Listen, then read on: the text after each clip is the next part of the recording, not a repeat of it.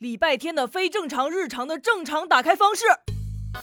小白的采访间之电梯打开了话匣子。哇哦，听众朋友们，哈哈哈哈！告诉你们一个坏消息，主持人迟到了，哈哈哈哈！我能一个人，呃，哦不，一台电梯叨叨叨，采访结束。你是谁？我是小白采访间的主持人小白。说，把我困在电梯里，是不是你的阴谋？还好救援人员及时赶到，要是迟到，我会被扣工资的。你竟然怀疑你亲爱的嘉宾？为了洗清嫌疑。